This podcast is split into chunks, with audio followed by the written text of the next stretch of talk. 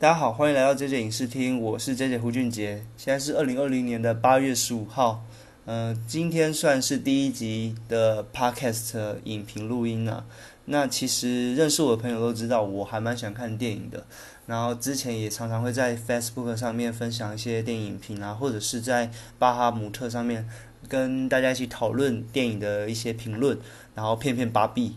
那其实我。本身就非常喜欢将电影这种阅读故事的一个行为，然后再重新的咀嚼思考之后，再用自己的方式来呈现，然后或者是跟朋友一起讨论啊，跟同事一起讨论。我其实以前就非常热爱这种方式啊。那想说，现在既然 Podcast 逐渐的红起来，而且呃，我也是以这种声音方式呈现的，我觉得。搞不好是非常适合让我来这里好好的玩一波的。那今天想要跟大家聊聊的是，其实，在呃上周呃上上周的时候，从网飞这里上架的《雨伞学院》第二季。那《雨伞学院》第二季其实是紧接着第一季啊。那美剧的。其实，在网飞上面都是一次全呃全集数的播出。那第一季的话，它是有十集；第二季的话，也是有十集的长度。那第一季的话，是在去年二零一九年了年初的时候上架的。那其实这样子两季的连续这种隔年就播出，算是蛮快的。可以见得第一季应该是有赚，应该是赚的不错。那我简单的先回顾一下，跟大家介绍什么是雨伞学院。雨伞学院顾名思义哦，就是有一个学校叫做雨伞学院，没错，废话。那简单讲，它是由漫画改编，它是黑马漫画。那跟大家可能现在比较熟悉的，嗯，Marvel 啊，DC 是不同的，但是它其实也是美国排名呃销售排行榜前五名的漫画。它可能讲就是像《地狱怪客》或者是《万恶城市》，这大家可能就听过了，这都是一些黑马漫画的一些作品。那现在的雨伞学院也是有在黑马漫画上面连载。那故事主要是在讲，在一九八九年的某一天的时候，世界突然诞生了四三名不可思议的超能力小孩。那他们不是自然生产的，而是在没有受精的妇呃妇人身上，就一天之内就生成的一个小孩而诞生出来。在他们的年纪逐渐变大时，发现他们每个人都富有着一些超能力的特殊的记忆。那在在有一个个性古怪的一个富豪，就想要收养这些小孩，组成一个超级英雄学院，也就是我的英雄学院，不对，是应该是雨伞学院了。那他们收养了其中的七位，分别给他命名，就是 Number One 到 Number Seven，就是非常简单好记，就跟这个富豪有点洁癖呀、怪力的这种个性很像。那呃，他们的命名从 Number One 的话，他是一个演员，他可能其实说这这七个演员中最有名的应该就是 Number Seven，就是 Alan Page，其实也是吸引我看这部影集的一个动力。那 Alan Page 是谁呢？他其实我们说说他的作品哈，他其实就是不有演过《全面启动》的女主角。那印象最深刻就是他跟里奥纳多坐在街角，互相谈论什么是梦境。就谈论到一半时，后面的水果瞬间爆发出来。没错，那个女生就是 Ellen Page。那这种讲还是有点抽象的话，那我们讲另外一个，她也是演了很多年的一个角色，也就是 X Man 的幻影猫，就是会呃会变透明的那个，呃会会穿越墙壁的那个，不好意思。然后她这个角色其实我非常的喜欢，因为 Ellen Page 长得很可爱、很漂亮，很像那个。那个《最后生还者》里面的女主角，那她其实又是一个很有个性的女生。她常常会为了一些性别平等的方式的的群呃族群啊来发声，因为她本身其实是一个同性恋，她也是呃公开出柜，而且边非常的自豪自己这个身份的一个呃女性主义者，所以我也蛮欣赏她的。再来的话，其实像一号到其他的六一号到六号的演员呢，相对的名气就没有七号 Ellen Page 那么来的那么大。但是我比较印象深刻的，像是一号一号，我其实他的名字叫 Tom Hopper，但是我其实不知道，不太清楚他的一个诶作品。但一直印象深刻是，他其实演出《冰与火之歌》，是那个主角 Sam 的那胖胖的 Sam。做出龙晶武器的那个 Sam 的哥哥，瞬间被龙母的火焰烧成那个木炭的那个。那另外的话，印象可能呃算是比较喜欢的角色就是四号。那 Number Four 的话，他的能力是诶可以跟鬼魂沟通。那我会印象深刻，是因为我一开始把他认错，认成詹姆斯·弗兰克，因为他的那个痞痞的样子真的是有点像。那主要是有七个小孩而组成的一个超级英雄的学院。那他们其实，在长大的过程，在长大之后的时候，开始对，呃，这个学院的组成啊，这个核心价值，他们是觉得感到质疑的。因此，也在成长过程中分崩，呃，分各奔东西啊，大家各自有各自的前程，各自去不同的地方，或者是过自己的生活。像三号啊，就变成女艺人啊，一号变太空人等等的。那直到他们收到了一个父亲的一个诶丧礼的一个讣文。然后才知道，他父亲他他们的父亲已经过世了。那这里要先提及六号，其实在故事开始时就已经是已经死亡的状态了。那五号是下落不明的状态。那我们简单讲一下，五号其实是故事的核心呐。我也提一下，五号能力的话，它是穿越时空。诶，瞬间移动跟穿越时空，他以前只知道自己有瞬间移动能力，类似 Jumper 那个移动世界里面的那个跳跃者，他可以瞬间移动到自己想移动到的位置。那他，但是他渐渐发现，他自己不仅可以在呃时间上跳跃，还可以穿越这个时间轴跳跃，可以跳跃到未来的时间或过去的时间。但是他这个行为的话，受到那个古怪的富豪，就他们他老爸的一个质疑或者是否定，他认为说这个风险太大。那当然，中二屁孩就想要证明自己的实力，所以他在年轻时就穿越了时空而失踪了。那直到这个父亲丧礼的这一天的时候，他们再度集结，甚至是最后一个出场的，就是 Number Five，他竟然从时空的裂缝中又跳出来。那跳出来的时候，也跟大家集结时才透露出一件事情，就是他父亲似乎因为这个丧礼要告诉他们一件事情，那这件事情由 Number Five 讲出来，就是再过几天世界就要末日了。哇，这个题材真的是融合了各种那个各种元素都有，超级英雄元素啊，或者是融合了一些九零八零年代的音乐背景，然后再融合了这种呃世界末日，然后像他父亲啊，父亲的管，哎，他父亲是外星人，他的管家是一只会说人话的猩猩，然后他们的母亲是一个父亲做出来的机器人。种种的这种奇幻啊，这种黑色童话的元素，已经跟以往的超级英雄的故事有点不同。以往像 Marvel，我们 Marvel 近二十年来，可能都看了很多 Marvel，从早期 Sony 的蜘蛛人等等的 Marvel，其实一直有很多比较正面、阳光，或者是说我们光鲜亮丽的一个情况，甚至是常常大家会诟病说 DC 就是太黑暗才打不赢 Marvel。但是其实我们其实渐渐看到几年的一个。呃，超级英雄路线，大家开始又渐渐走回这种比较写实、黑暗，像是最近的 Joker 小丑，或者是即将上映的新的蝙蝠侠，或者是另外一部亚马逊的影集《黑袍纠察队》，这些都是相对黑暗的路线，而且都是呃声势还蛮看好，像是小丑甚至拿到奥斯卡。那我们知道，呃，这一部的话就是走在一种黑色幽默，然后有点黑色的一个童话色彩的故事。那在这样子故事的一个拼接的时候，我其实一开始是非常喜欢的。在它播出的第一天的时候，我记得我那天是上班到比较晚，然后甚至回家忙完之后，在睡觉前都硬要把这一部的第一集看完。那我看完的时候真的是超级喜欢，他那个各个兄弟姐妹回来聚集在他们的那个老房子里面的时候。大家有点陌生，有点互相的格格不入。结果突然的大厅放了一首黑胶唱片的音乐，大家各自在自己的房间里慢慢舞，或者是跳出一些很滑稽古怪的舞步时，渐渐的把镜头拉走、拉远、拉远，看到所有人都在这个呃房子的各个角落跳出一些有趣的画面。我其实超爱第一集的这种安排的，因此隔天一上班的时候，我马上的就推荐我一个也是电影狂的朋友。就马上推荐他说：“我这个雨伞学院，我觉得这部真的是屌片，可以看。”结果真的是不好意思，推荐了一部算是有点雷。要怎么说有点雷？我刚才吹捧成吹捧成这样，各种花式吹捧，但是他其实过了大约前三集左右，整个步调突然开始慢了下来。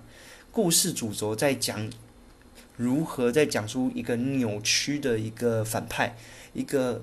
他的思想扭曲，为了想证明一些事情而做了一些连续杀人的动作，就是很无聊，真的是很无聊的题材。那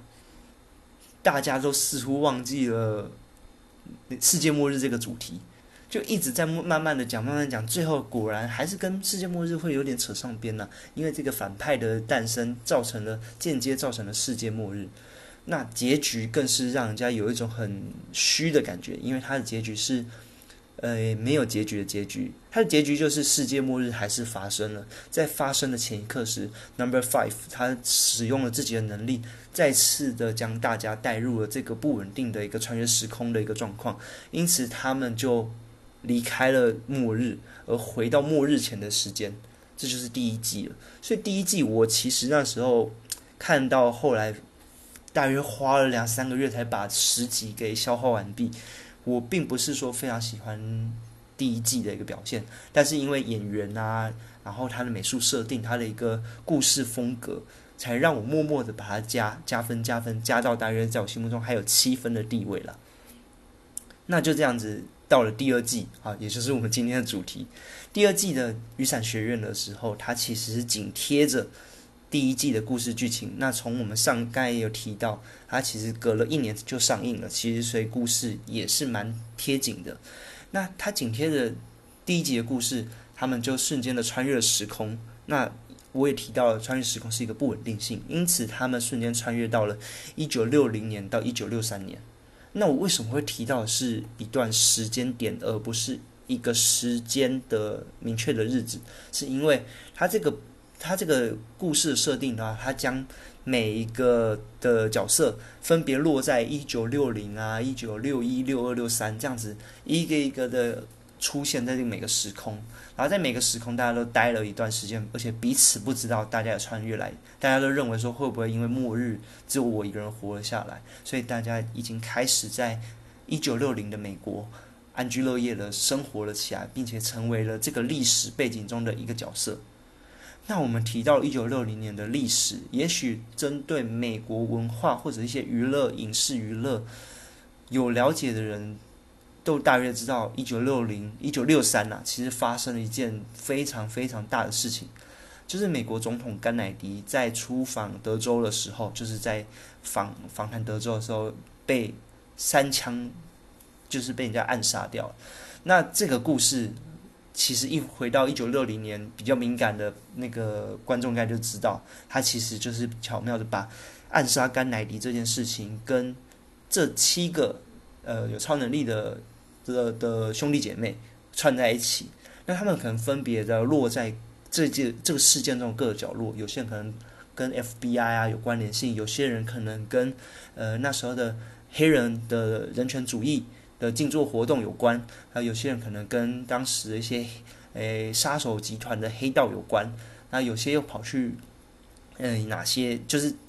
各个都散落在这个历史的一个角落。那其实我之前也在一些呃可能杂志文章上有提到，我非常非常的喜欢这种诶翻案文学。它虽然就是它虽然也知道这个比较的科幻，但是。他将一个既有的历史事件，我们套入一个新的一个生命，用一个新的方式诠释这个历史事件的呈现的原因，或者是让每一个角色在历史中，诶掺了一脚。我其实非常喜欢这种一个呈现的方式。其实像之前的新版的 X Men，像 First Class，或者是后面的呃未来昔日，他们都是将古巴飞弹危机也好啊，或者是巴黎的和平高峰会也好。就自然而然的提进了题材里面，我其实非常喜欢的。那这次当然就是将那个甘乃迪暗杀这件事情放里面，我也是非常的喜爱。我不是喜欢甘乃迪被暗杀，这个会下地狱，就是这个这个历史故事的运用，我是觉得非常有趣的。那他穿越回去了之后，因为每个人的每个人不是在同一个时间点穿越回去了，他最后一个穿越回去的就是 Number Five。他回去的时候，他看到的历史跟我们的历史所认知的不一样，因为他看到的是美国跟苏联正在德州这里进行大战啊，就是整个苏联啊，整都直接踏上美国的本土，那已经不是我们印象当时的冷战了，而是完全就是呈现一个热战的状态。那 Number Five 就是在这个战役中看到最后一幕时，就是满天的核弹落下。那我们也知道，这其实就是当时大家一直觉得，就是这种冷战啊，这紧绷状态会不会爆发核核战的？那其实他意思就是说，Number Five 穿越到了一个时空，这个时空点竟然会以核战来进行一个世界末日的结尾。那有没有很感觉很熟悉的感觉？没错，虽然我们虽然他故事来到第二季，开局在一九六零年，告诉你的。甘乃迪暗杀，却突然塞出了一个新的一个观点，就是世界末日又跟着过来了。他从第一季的世界末日是陨石，诶，那个月球毁灭造成的一个碎片炸毁地球，到了第二季的又呈现一个新的世界末日的一个故事。所以它其实有点，它虽然是一个续集的一个概念，但是又有点像软重启的概念。它完全又是一个末日的一个题材，然后又将各个角色间。